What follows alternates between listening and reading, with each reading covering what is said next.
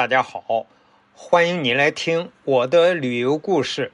我是韩庚良，我们继续在北欧的旅游。我们把芬兰呀玩完了，那么当天晚上呢，就从芬兰的图尔库又坐了船，然后呢到瑞典。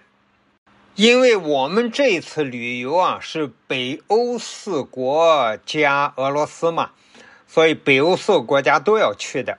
那么既然来到瑞典呢，就要先讲一讲瑞典这个国家的基本概况。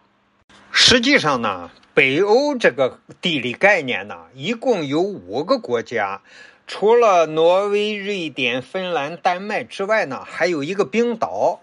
但是冰岛呢？它单独，呃，离着比较远，而其余这四个国家靠的比较近，所以一般玩北欧呢，都是玩北欧四国。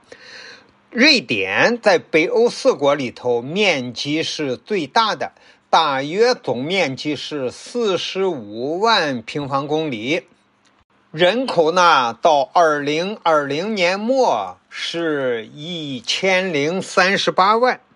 在北欧国家中呢，瑞典的人口也是最多的。目前呢，瑞典是欧盟成员国，是申根国，是北约成员国，但它不是欧元国。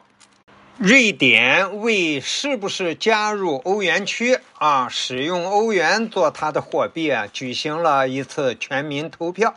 投票的结果是，大部分人民啊是不愿意加入欧元区，还是要使用他们自己的货币，叫瑞典克朗。瑞典克朗与欧元的这个比值啊，大约一般在一欧元对十个瑞典克朗附近的波动。瑞典呢是和中华人民共和国建交最早的北欧国家，它在一九五零年五月九日就与咱们中华人民共和国建交了。为什么瑞典会和我们中华人民共和国建交那么早呢？主要是政治原因。瑞典啊，多年来一直是社民党执政，而这个社民党啊。它是主张通过社会主义实现人人幸福。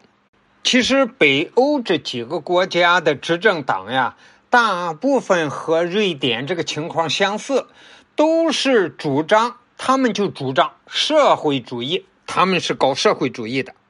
但是他搞的那个社会主义和以苏联为主体的共产党。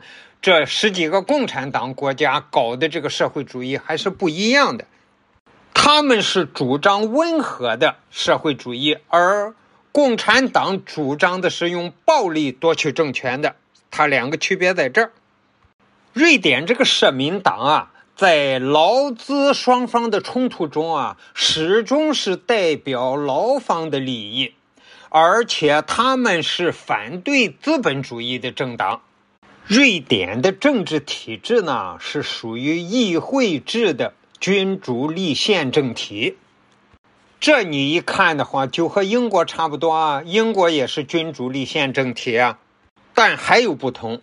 英国的那个君主，比如说现在的那个英国女王，她在位好几十年，她是有很多权利的，她可以任命首相呀，可以呃反对首相和议会提出的一些意见，在瑞典不是的。瑞典的国王啊，他是国家的元首和武装部队的统帅，这是宪法规定的。但是呢，他只是象征性的履行代表性和礼仪性的职责，他不能干预议会和政府的工作。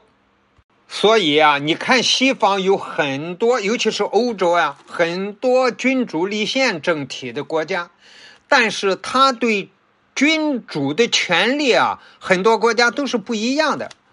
另外呢，瑞典这个国家啊，妇女参政的呃很多，在瑞典历届的政府里边，妇女担任了很高职务的很多人。比如说，最近这一届的政府，我我查了一下，大概有二十多个，他们叫大臣啊，呃，那个部里的那个部长，他叫大臣，哎，就有十个女的大臣，大约占一半。今天给大家讲的是瑞典王国的简介，感谢你的收听，咱们下期再见。